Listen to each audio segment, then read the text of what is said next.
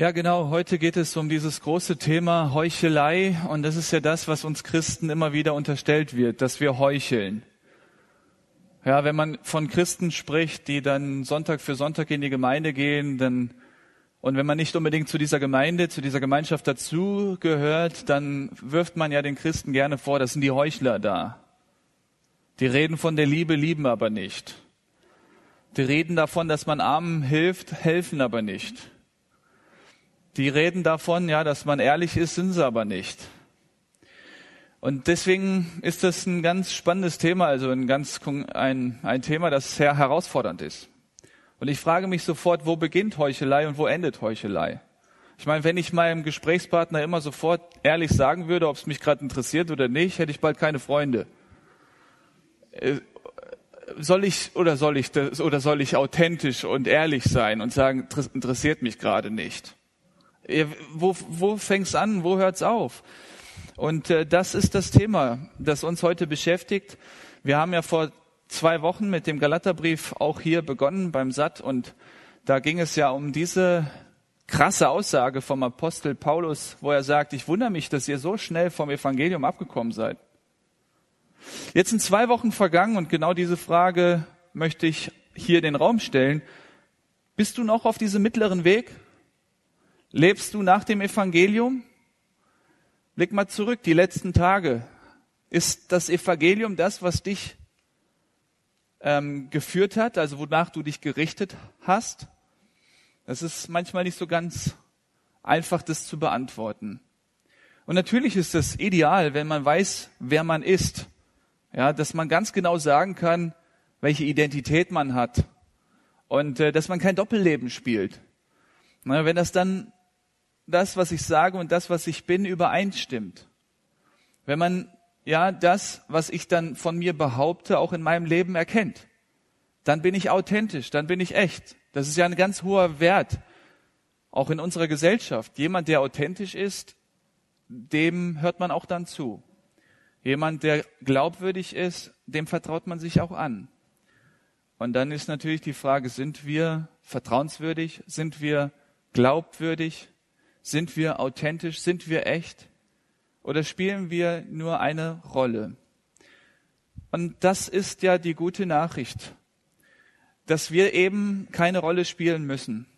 Dass es dann einen Lebensweg gibt, der wirklich echt ist und der dann auch befreiend ist, weil ich muss keine Maske tragen. Ich muss nicht irgendeine eine, ein Bild von mir nach außen tragen, was der Wahrheit nicht entspricht. Und das ist wirklich befreiend. Das wünsche ich jedem.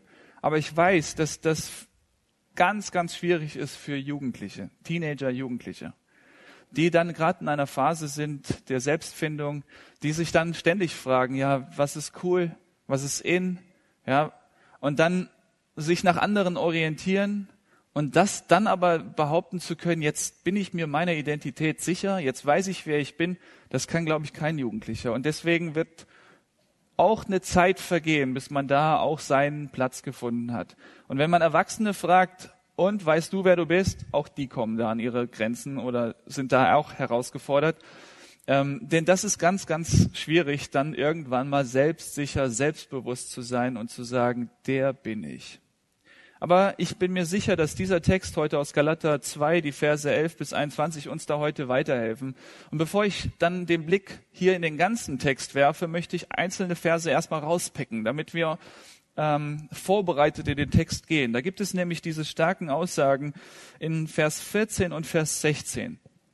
Um diesen Text verstehen zu können, müssen wir erstmal wieder ähm, da ein Denk Muster aufbauen, ein Schema aufbauen, in dem man dann diesen Text einordnen kann. Und hier in Vers 14 steht, als ich aber sah, dass sie nicht den geraden Weg nach der Wahrheit des Evangeliums wandelten. Ihr erinnert euch noch an diese drei Wege, die ich beschrieben habe vor zwei Wochen, also die, die nicht da waren, für die will ich es heute nochmal wiederholen. Denn Paulus sagt hier zu Petrus und Barnabas, also ich stelle fest, dass ihr diesen mittleren Weg verlassen habt, den Weg des Evangeliums. Da gibt es einen Weg, der ist rechts von diesem Weg Und dann gibt es auch einen Weg, der ist links von diesem Weg. Der linke Weg ist derjenige, äh, der, der linke Weg ist der, dass ich behaupte oder so lebe, als würde ich selbst Gott sein. Ich bemühe mich darum, Gott zu sein. Ich will mehr Gott sein als du. Ich will Götter sein oder so als du. Ich will Gott sein. Das ist der linke, linke Weg. Dann der rechte Weg ist der, ich bemühe mich, Gott zu gefallen. Ihr seid mit mir. Also links war, ich bemühe mich, Gott zu sein. Hier rechts ist, ich bemühe mich, Gott zu gefallen. Und der mittlere Weg ist, Gott bemüht sich um mich. Die zwei äußeren Wege fingen mit ich an, der mittlere Weg fängt mit Gott an. Der Weg, links, ich bemühe mich, Gott zu sein, Weg rechts, ich bemühe mich, Gott zu gefallen. Der Weg in der Mitte ist, Gott bemüht sich um mich. Das ist das Evangelium. Und da ist wieder die Frage an dich, lebst du nach dem Evangelium? Bist du auf diesem mittleren Weg? Kannst du bezeugen, dass Gott sich um dich bemüht hat in den vergangenen Tagen? Hat Gott irgendetwas in deinem Leben geführt, sodass du sagen kannst, er hat mich in der Hand. Er leitet mich ganz konkret in meinen Entscheidungen. Er leitet mich in meinen Herausforderungen. Er war da. Also sitzt du hier als Zeuge, der dann tatsächlich bezeugen kann, Gott ist da kannst du sagen, das Grab ist leer. Jesus ist auferstanden. Ich kann's euch bezeugen. Er war da am Freitagnachmittag, am Montagmorgen. Ich habe ihn auf frischer Tat ertappt. Er hat mich geführt in diesem Moment. Kannst du das oder kannst du es nicht? Es gibt viele Christen, die berichten von einer Erfahrung, die liegt schon drei, vier, fünf Jahre zurück. 15, 20 Jahre zurück. Damals hat Jesus mich geführt. Damals hat er das und das zugelassen oder das und das gemacht. Ja, aber was ist in der vergangenen Woche? Was ist in den letzten Tagen gewesen? Und es gibt viele, viele Christen, die waren auf diesem Weg, aber die sind von diesem Weg abgekommen. Genauso wie Paulus jetzt hier den äh, Petrus und Barnabas ermahnt. Ihr seid vom Weg abgekommen. Sowas ist möglich. Das hatte ich ja vor zwei Wochen auch schon gesagt. Sowas ist schnell möglich. Ja, du hattest eine Phase in deinem Leben, du könntest dann fast jeden Tag eine Begebenheit beschreiben und dann jetzt seit Monaten nichts mehr. Totenstille. Aber Jesus ist nicht tot. Er lebt. Und er ist auch nicht still. Er redet. Oder bemühst du dich, Gott zu gefallen, dass du irgendwie einen inneren Stress hast und dich immer fragst, ist das gut genug, was ich tue? Muss ich noch mehr leisten? Du hast nicht den Draht zu Gott und irgendwie ist er dir fremd. Er ist irgendwo weit weg im Himmel, ist so ein strenger Gott, vor dem du Angst hast. Und dann fragst du dich, ist das, was ich sage, ist das, was ich tue, gut genug für ihn? Und du lebst in dieser Unsicherheit. Das kennen andere Religionen. Sie mühen sich ihr Leben lang ab, ohne zu wissen, ob das für Gott okay ist. Und dann hoffen sie, dass am Ende die guten Taten den Bösen überwiegen. Ist das unser Leben als Christ? Oder du lebst hier dieses Leben, wo du sagst, na ja, gut, Gott hat sich mir nicht gezeigt. Er scheint so weit weg zu sein. Es gibt so viel Leid. Es gibt Kriege. Es gibt Terror. Also gibt's ihn nicht. Das ist dein schneller Schluss. Und dann sagst du, da muss ich mir selber helfen. Und dann setzt du dich durch gegenüber anderen und versuchst besser zu sein als die anderen und versuchst dann alles aus diesem Leben rauszuholen. Du möchtest dann alles in deiner Hand haben, alles kontrollieren. Niemand darf dir vorschreiben, was du sagen, was du tun sollst. Du bist dein eigener Herr. Du bist dein eigener Gott. Und du bemühst dich dann eben Gott zu sein und hoffst darauf, dass andere dich anbeten und dir applaudieren und sagen, was für ein toller Mensch bist du. Das ist das, was Paulus hier in Vers 14 ankreidet. Und dann müssen wir uns nochmal Vers 16 ansehen, um dann den gesamten Text zu lesen. Vers 16. Also das ist jetzt ein weiteres Bild, was wir auch brauchen werden, um da durchzusteigen. Vers 16, da steht nämlich, und hört bitte hin, das ist sehr schwierig auf den ersten Blick. Aber da wir wissen, dass der Mensch nicht aus Gesetzeswerken gerechtfertigt wird, Also dieser rechte Weg, diese Werke, die er tut. Und Paulus sagt, da wir wissen, dass der Mensch nicht aus diesen Werken gerechtfertigt wird, also gerecht vor Gott steht. Er kann sich das nicht erarbeiten, sondern nur durch den Glauben an Christus Jesus. Das ist der mittlere Weg, der, das Vertrauen, der Glaube an Jesus haben wir auch an Christus Jesus geglaubt, damit wir aus Glauben an Christus gerechtfertigt werden. Dieser Glaube an Jesus ist letztlich das, was mich vor Gott, dem Vater, der auf dem Thron sitzt oder auf dem Richterstuhl sitzt, gerecht werden lässt. Und nicht aus Gesetzeswerken, damit wir aus Glauben an Christus gerechtfertigt werden und nicht aus Gesetzeswerken, weil aus Gesetzeswerken kein Fleisch gerechtfertigt wird. Und jetzt darf ich mal bitten, dass Luca und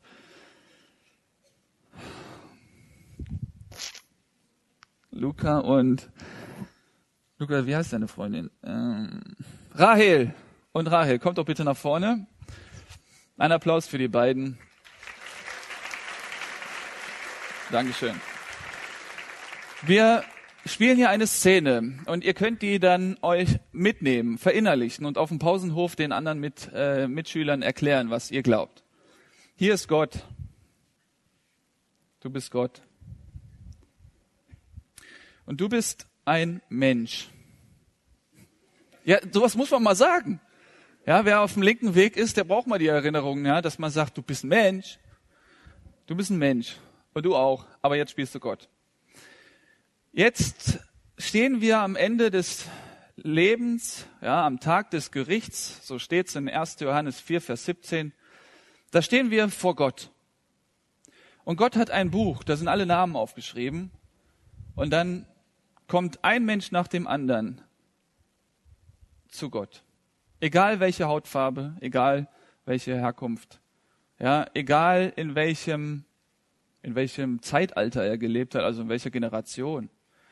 Egal in welchem Land, egal ob Männlein oder Weiblein, egal ob Kind oder Erwachsen oder Senior, egal, jeder Mensch. Die stehen hier vor Gott. Und jetzt ist der Mensch auf dem linken Weg unterwegs. Den, den ich anfangs beschrieben habe. Und er kommt zu Gott und sagt, was machst du denn da? Ich bin Gott. Du sitzt auf dem Thron, das ist mein Stuhl. Geh da weg. So, fertig. Damit ist es gegessen, weg. Und weg heißt in dem Moment auf ewig getrennt von Gott. Und wenn Gott für Licht steht, also ins Dunkle. Wenn Gott für Liebe steht, dann also an einen Ort, wo keine Liebe ist. Gleichgültigkeit. Also ist der Mensch, der dann vor Gott steht und geglaubt hat, es gibt kein Gott, ich bin Gott, verloren. Für immer verloren. Ganz, ganz tragisch. Jetzt kommt der nächste Mensch, Mensch 2. Der Mensch geht den rechten Weg. Ja, er meint, er könnte sich das erarbeiten. Er könnte Punkte sammeln bei Gott. Und dann steht er vor Gott und sagt, Gott, äh, muss dir eigentlich gar nicht erzählen. So viel, wie ich gemacht habe, ist ja selbstverständlich, dass du mich ins Paradies nimmst. Ne? Weil, äh, weißt ja, ne, ich war als Kind schon äh, aktiv in der Gemeinde und habe dann schnell Verantwortung übernehmen, übernommen und ich habe regelmäßig gebetet und ich habe die Bibel gelesen und ich habe auch ähm, gespendet, habe ich auch, weißt du, aber ähm, und ich bin gut, ne? So und dann mach mal so. Hm? Nein, leider nicht, leider nicht, weil Gott wird sich sagen, äh, kannst du bitte aufhören zu reden, das hat kein Gewicht, deine Werke. Das hat kein Gewicht. Okay. Nummer drei, Mensch Nummer drei. Mensch Nummer drei denkt sich, okay, jetzt bin ich hier an der Reihe und ich habe jetzt mein ganzes Leben auf eine Karte gesetzt. Auf Jesus Christus. Ich habe mich ihm anvertraut. Ich habe all mein Leben, ja, meine Entscheidungen habe ich ihm anvertraut. Ich habe gesagt, Jesus, ich vertraue dir. Ich vertraue dir. Und wenn ich mein Leben lang dir vertraut habe, werde ich auch dann jetzt in dieser entscheidenden Phase, in diesem entscheidenden Moment auch dir vertrauen. Und so steht dieser Mensch etwas aufgeregt vor Gott und dann kommt er. Hero. Der Held. Ja, natürlich, Jesus Christus selbst. Er stellt sich dann vor uns und sagt, hier, ähm, Papa, Rahel hat mir vertraut. Sie hat an mich geglaubt. Genau. Und jetzt sagst du, ah ja, stimmt, das, da ist auch der Name von ihr. Ah ja. So, und jetzt darfst du sie in den Arm nehmen. Genau. Ja. Und geht mal in den Himmel.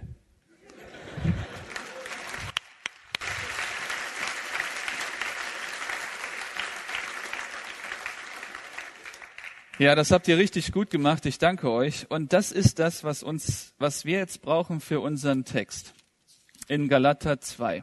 Merkt euch gerade mal diese Szene, ja, und diese drei Wege. Okay, kommen wir jetzt mal zu Vers 11. Da beginnt unser Abschnitt und dann versuchen wir da mal durchzusteigen. Als aber Petrus, bei mir steht Kephas, das ist der aramäische Name für Petrus und bedeutet auch Fels, Stein. Als aber ich sage jetzt Petrus, nach Antiochia kam, widerstand ich ihm ins Angesicht, weil er durch sein Verhalten verurteilt war. Jetzt bisschen die Hintergrundsituation, um die zu beschreiben. Ähm, Paulus hat vor 14 Jahren diesen Petrus kennengelernt, persönlich kennengelernt. 17, also drei Jahre vor der Begegnung mit Petrus, hat er sich bekehrt, hat diese Begegnung mit Jesus gehabt. Seitdem ist er Nachfolger Jesu. Seitdem erzählt er von Jesus. Dann hat er diesen Petrus kennengelernt. Petrus, ein Jünger Jesu. Petrus, für viele Christen bekannt. Das ist derjenige, der immer sehr mutig war. Ja, der ist derjenige, der aus dem Boot gestiegen ist. Der, der aber auch Jesus verleugnet hat. Dann, ähm, als er gefragt wurde, gehörst du auch zu diesem Jesus? Dieser Petrus und dieser Paulus, die hatten vorher eine ganz entscheidende äh, Unterredung. Die haben da sich darauf geeinigt, dass der Petrus, er wird die Menschen, die zum Judentum gehören, missionieren. Die Juden. Und Paulus, er würde dann zu den Nichtjuden gehen, die dann hier Heiden genannt werden alle Menschen, die nicht zum Judentum gehören, da hat Paulus gesagt, das ist meine Zielgruppe. Das ist die ganze Welt. Und die haben sich die Hand gereicht. Da gab es noch ein paar weitere. Johannes, Jakobus, die gehörten noch zu Petrus. Und der Barnabas, der gehörte zu Paulus. Und da in dieser entscheidenden Stunde haben die sich das, äh, die, die Hand gegeben und haben gesagt, so, wir werden jetzt unseren Dienst, unseren Auftrag annehmen, den wir von Jesus Christus selbst bekommen haben. Der Paulus hat nämlich immer wieder betont, ich tue es nicht, um Menschen zu gefallen, sondern ich möchte das tun, was der Herr von mir äh, möchte und dann gehe ich eben nach Europa und erzähle den von Jesus. So, und dann gibt es hier nochmal ein Treffen in Antiochia.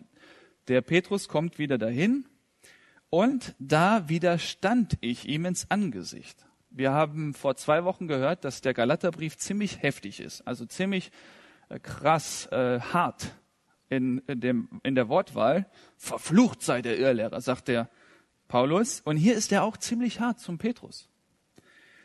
Und zwar vor allen anderen. Was ist denn passiert?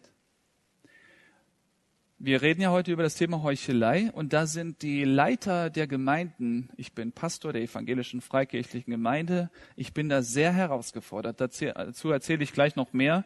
Denn das ist eine besondere Rolle. Du bist ständig unter Menschen und du hörst viel und du sagst viel und dass man da ein Bild von sich weitergibt, was sich nicht widerspricht, ist wirklich eine große Herausforderung. Und man ist ja auch ein Vorbild oder ja, es gibt andere, die die richten oder die ja, die nehmen einen zum Vorbild und dann ist es schwierig, wenn man dann ein Doppelleben führt. Okay, hier der Petrus also. Und die Begründung, warum der Paulus ihm gegenüber so hart war, steht dann jetzt ab Vers 12. Denn bevor einige von Jakobus kamen, also aus Jerusalem, Judenchristen, hatte er mit denen aus den Nationen gegessen, also mit den Heiden. Als sie aber kamen, zog er sich zurück und sonderte sich ab, da er sich vor denen aus der Beschneidung fürchtete. Und mit ihm heuchelten auch die übrigen Juden, so dass selbst Barnabas durch ihre Heuchelei mit fortgerissen wurde. Ui, ui, ui, ui. Was geht hier ab? Das Evangelium, der mittlere Weg, der, das, der Weg führt dazu, dass man zusammen ganz locker Mittagessen kann, abhängen kann. Wenn du diesen mittleren Weg gehst, hast du keinen Rassismus. Du wirst dich nicht von anderen abgrenzen. Du wirst nicht andere diskriminieren. Du wirst immer einen offenen Tisch haben für alle. Jeder ist immer herzlich willkommen, in Zeit mit dir zu verbringen. Und wir haben hier in Antiochia da eine Tischgemeinschaft, da sind Menschen, die kommen und essen, verbringen Zeit und reden viel. Und da ist gerade eine ganz, ganz lockere Atmosphäre. Petrus und Paulus zusammen mit den anderen und das klappt ganz gut, alle fühlen sich wohl. Welche anderen? Das sind die Heiden, also die, die sich nicht nach den Gesetzen der Juden richten. Und jetzt nochmal unser Weg, um die Juden und die Heiden besser zu verstehen. Der mittlere Weg ist also der Weg des Evangeliums. Der rechte Weg ist der Weg des Judentums. Da muss man Gesetze befolgen. Also da gibt es diese drei Obergesetze. Das sind Festtage, die man äh, ähm, einhalten muss. Da ist die Beschneidung und da ist auch das, der Verzicht auf Götzenopferfleisch. So, diese Gesetze befolgen Juden, um dann Gott zu gefallen. Das ist der rechte Weg. Der linke Weg trifft eher auf die römisch-griechische Kultur zu, also auf die Heiden, da wo Paulus sich gerade befindet. Denn da konnte ein Kaiser ja auch als Gott angebetet werden. Julius Caesar wurde angebetet als Gott.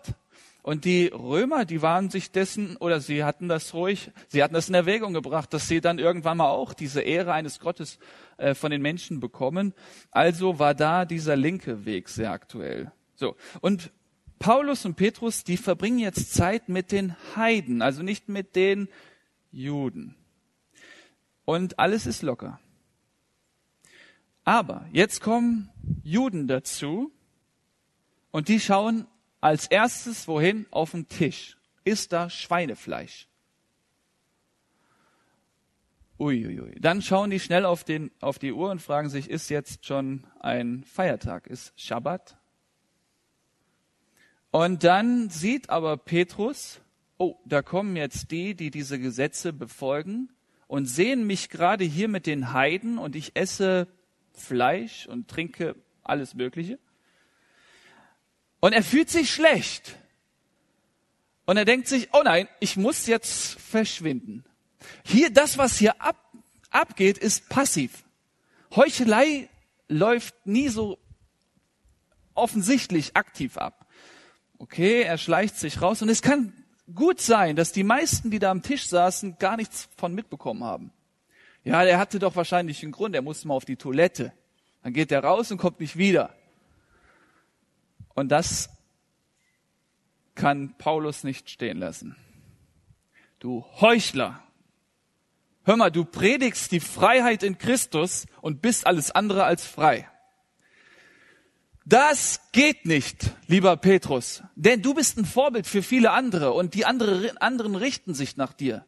Und egal was du sagst, wenn du das nicht lebst, beißt sich das. Und dann wirst du unglaubwürdig und dann wird man dir nicht mehr zuhören.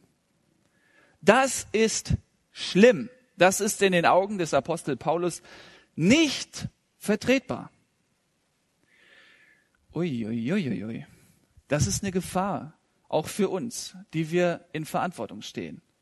Dieses Doppelleben. Wir können nicht sagen, wir sind frei in Christus, leben aber dann ein Doppelleben und ziehen uns zurück, wenn andere reinkommen und das dann nicht passt in ihren Augen. Dann kommt dieser Vers 14, den ich eben äh, schon auch vorgelesen habe. Ich mache es nochmal. Als ich aber sah, dass sie nicht den geraden Weg nach der Wahrheit des Evangeliums wandelten, sprach ich zu Petrus, vor allen wenn du, der du ein Jude bist, wie die Nationen lebst und nicht wie die Juden, wie zwingst du denn die Nationen jüdisch zu leben? Du, der du ein Jude bist, lebst so wie die in den Nationen, also ganz frei, aber du zwingst jetzt die Juden dann doch diese Gesetze zu befolgen. Warum? Weil du dich aus der Gemeinschaft der anderen herausziehst und dann zu verstehen gibst, also indirekt, er hat es nicht gesagt, aber mit seinem Verhalten hat er das kommuniziert, hey, das, was die tun hier, die Heiden, ist falsch. Ich ziehe mich da zurück. Ich gehe da raus und bin wieder mit euch an einem Tisch. Das ist Heuchelei. Das ist nicht ganzheitlich. Und dann geht's weiter. Wir sind von Natur Juden, also der Paulus eben auch, und nicht Sünder aus den Nationen. Ja, stimmt, von Natur aus sind wir Juden, aber Vers 16, da wir wissen, dass der Mensch nicht aus Gesetzeswerken gerechtfertigt wird, sondern nur durch den Glauben an Christus Jesus, haben wir auch an Christus Jesus geglaubt, damit wir aus Glauben an Christus gerechtfertigt werden. Das, das ist diese Szene, die ich gerade gespielt habe mit Luca und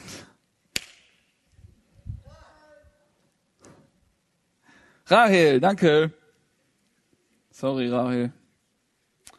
Aber Gott kennt deinen Namen.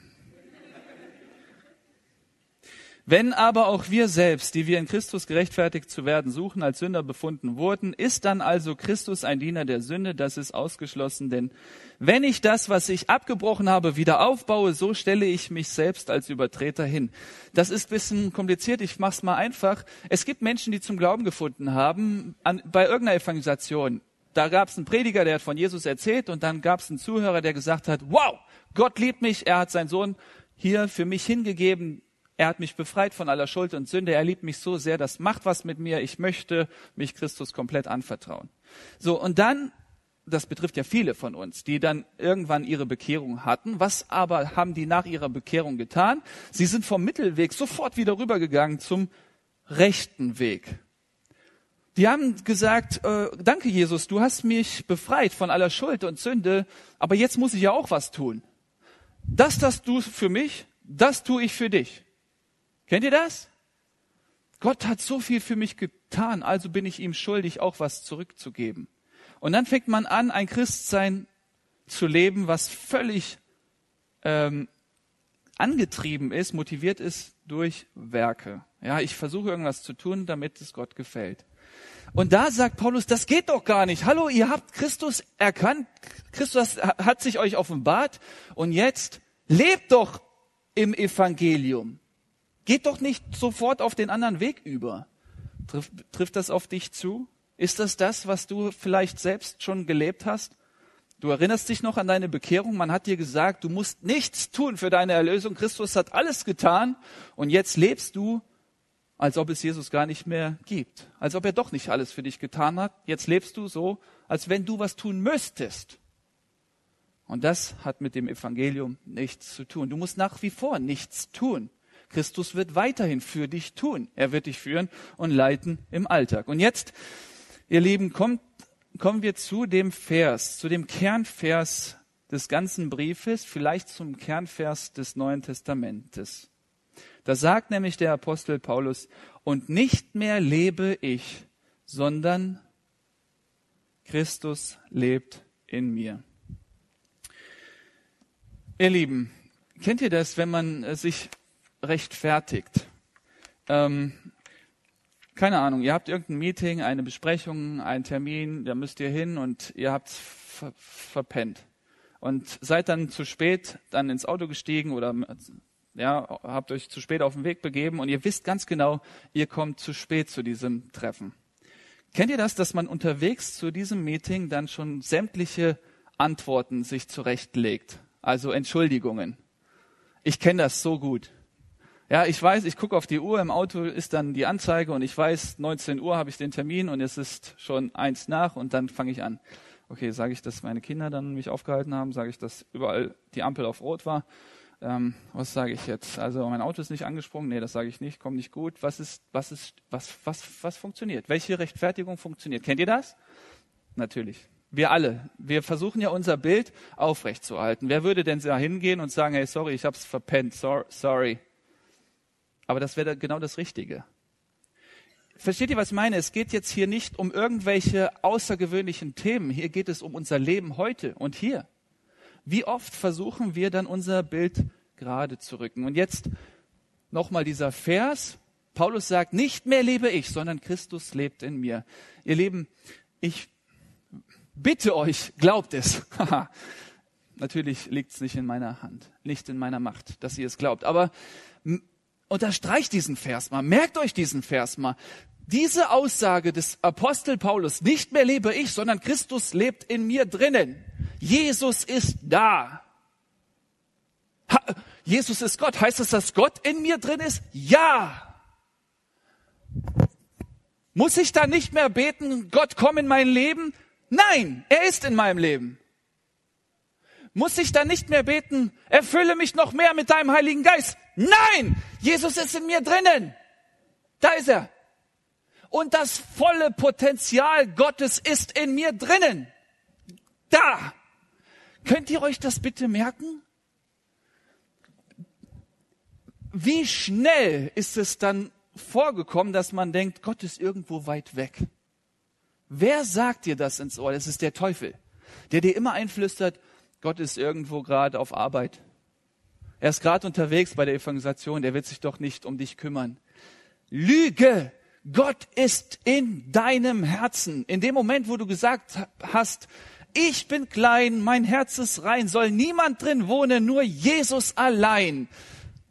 Ist Jesus allein in deinem Herzen. Und Jesus und der Heilige Geist und der Vater sind eins. Das heißt, Gott lebt in dir. Und das ist der große Unterschied zu allen anderen Religionen. Wir versuchen nicht irgendeinen fremden Gott gut zu stimmen, sondern wir haben Gott in uns. Und wenn Jesus in mir ist, dann ist er nicht tot in mir, sondern lebendig. Er lebt in mir. Das heißt, er führt mich. Er führt meine Wege. Er führt mein Reden, mein Handeln mein Auftreten, meine Erscheinung. Er führt mein Terminkalender. Er führt meine Rolle als Papa, meine Rolle als Ehemann, meine Rolle als Pastor, meine Rolle als Prediger heute. Er führt mich. Er führt dich. Denn Jesus lebt in dir vorausgesetzt, du hast gesagt, Herr Jesus, herzlich willkommen. Ich mache meine Herzenstür auf. Komm rein. Ist das geschehen? Dann glaub es. Und dann brauchst du dich nicht nochmal bekehren und nochmal bekehren und nochmal bekehren. Kennt ihr das? Wo jemand dann vielleicht denkt, oh ja, irgendwie ist Gott so weit weg. Warte mal, du hast geglaubt, du hast an ihn angenommen als deinen Herrn in dein Leben, also ist er da. Er ist da. Und jetzt vertrau ihm mal. Das heißt ganz konkret, wenn ich also zum Meeting fahre um 19 Uhr und ich merke, ich bin etwas zu spät, dann muss ich mich nicht rechtfertigen. Er ist meine Rechtfertigung. Ich kann einfach sagen, es tut mir leid, dass ich zu spät bin. Was die anderen von mir denken, ist dann nicht mehr in meiner Hand. Das wird Jesus Christus. Äh, er, er wird sich darum kümmern, welches Bild sie von mir haben. Und dann bin ich frei. Versteht ihr die, Erkennt ihr die Faszination an diesem Lebensstil? Merkt ihr die Schönheit, die Befreiung? Christus in mir, die Hoffnung der Herrlichkeit? Jesus Christus wird dann eins zum anderen führen. Und du wirst überrascht sein, wie er den Weg ebnet. Du wirst merken, dass er tatsächlich lebt. Und du wirst dann anfangen, ihn zu preisen, ohne dass jemand gesagt hat, wir haben jetzt einen Anbetungsteil. Jetzt musst du mal loben und anbeten und preisen. Und du denkst dir, okay, wie, wie mache ich das jetzt? Die Glühbirne festbinden oder äh, andrehen oder welche Form nehme ich an? Du wirst über die Form gar nicht nachdenken. Denn diese Freude in dir, die wird zum Ausdruck kommen. Wir hatten heute eine Taufe, da hat sich eine 60-jährige Frau taufen lassen und sie kam dann aus dem Wasser, hat sich umgezogen, kam dann umgezogen in den großen Saal, 350 Leute sitzen da und sie schmeißt die Hände hoch und sagt, yay! Hallo, das macht man nicht bei uns in der Gemeinde. Wir haben gerade ein Lied gesungen und du kommst da rein und schmeißt die Hände hoch und rufst, hey, aber das ist Anbetung. Das ist dann echt. Das ist dann von Herzen. Das ist dann wirklich echt gewesen. Und deswegen will ich euch dazu ermutigen, das mal zu glauben, was hier steht. Oh. Ihr Lieben, ich hatte am Donnerstag ein Gespräch mit einem Hussein. Ich glaube, er ist auch heute hier, ich weiß es nicht.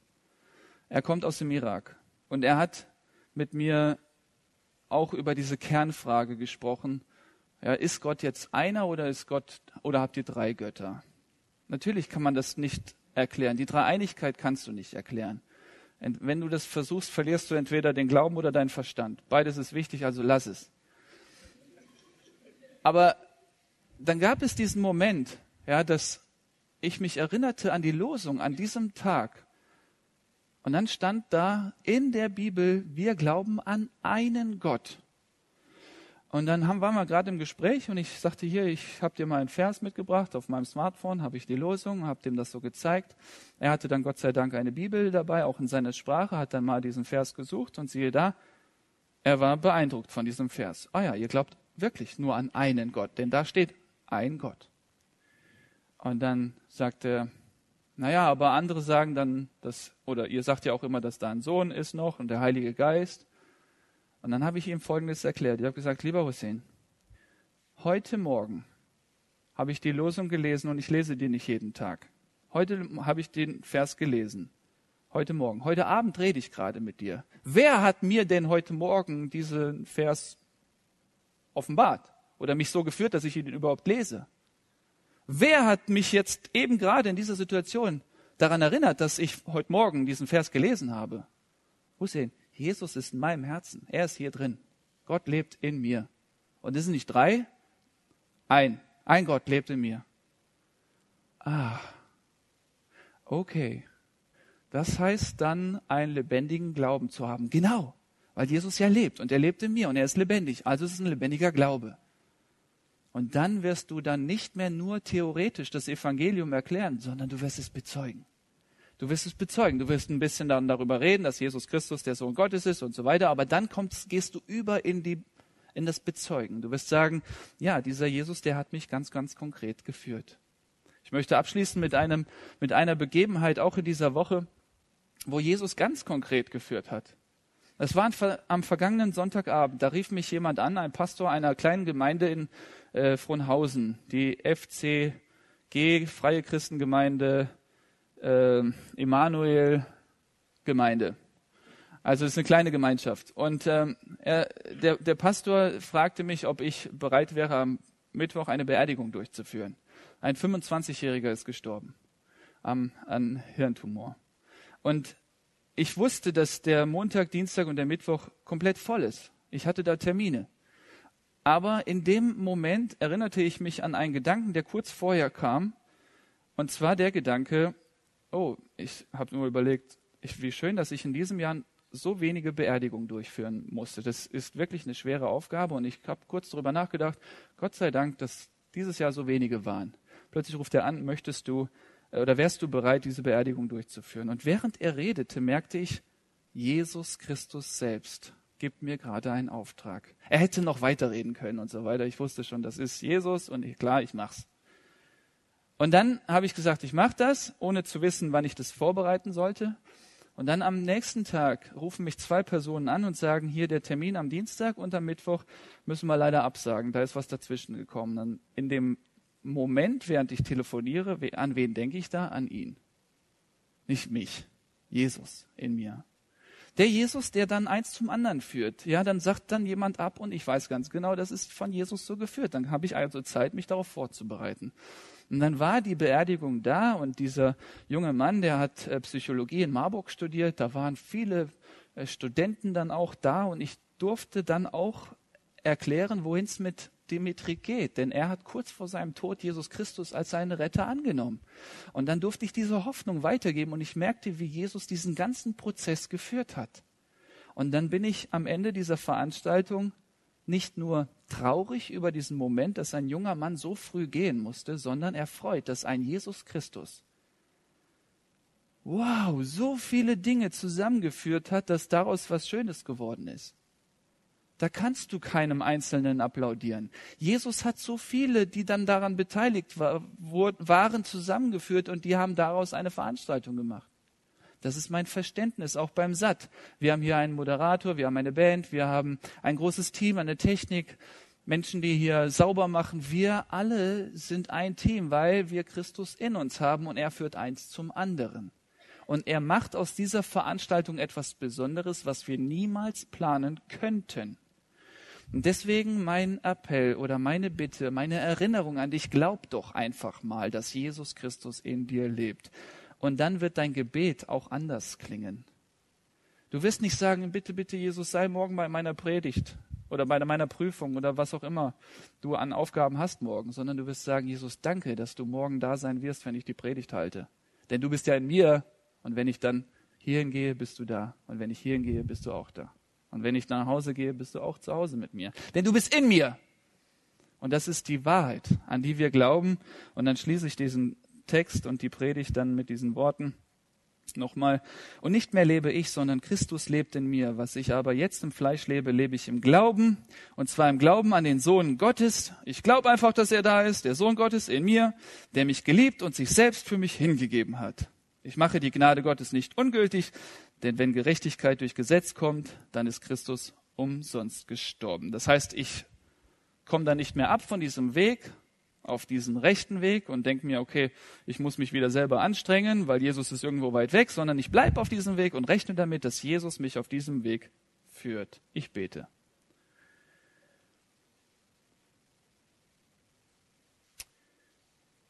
Vater im Himmel, wir danken dir vom ganzen Herzen, dass deine Liebe so groß ist. Vater, wir danken dir, dass du heute diese, diesen Abend so gewollt hast und geführt hast. Herr Jesus Christus, wir danken dir, dass du uns so auch zusammengeführt hast. Jesus, ich danke dir, dass du in mir lebst, dass du in mir bist. Herr Jesus, und du kennst die Jugendlichen, die hier sitzen und vielleicht auch Zweifel haben darüber, ob sie wirklich Kinder Gottes sind. Du weißt, Herr, welches Gottesbild sie haben. Und ich bitte dich, dass du jetzt selber höchstpersönlich sie daran erinnerst, dass du selbst in ihren Herzen lebst. Herr, ich bitte dich, dass du ihnen diese Erkenntnis schenkst, dass du dich offenbarst. Herr, dass sie dann nicht mehr irgendwelche Beweise für dich brauchen, sondern die Erkenntnis bekommen, dass du da bist, weil du im Alltag dich offenbarst. Herr, dass sie nicht nur so angewiesen sind auf den Sonntagmorgen Gottesdienst oder Abendgottesdienst, sondern im Alltag merken, dass sie ausgerüstet sind mit dir und dass du sie nicht im Stich lassen wirst. Jesus, du hast gesagt, ich bin bei euch alle Tage bis an der Weltende und bitte schenk doch den Jugendlichen diese Erkenntnis, dass du da in ihnen bist und in ihnen bleiben wirst, dass du ihnen treu bist, auch wenn sie untreu sind. Jesus, wir bitten dich, dass du uns dieses Evangelium immer wieder neu offenbarst, so dass wir nicht vom Weg abkommen, weder auf den rechten noch auf den linken. Ich danke dir, dass du so deutlich über diesen Text in Galater zu uns geredet hast. Und da bitte ich dich, dass das jetzt nicht vom Teufel wieder durcheinander gebracht wird. Amen.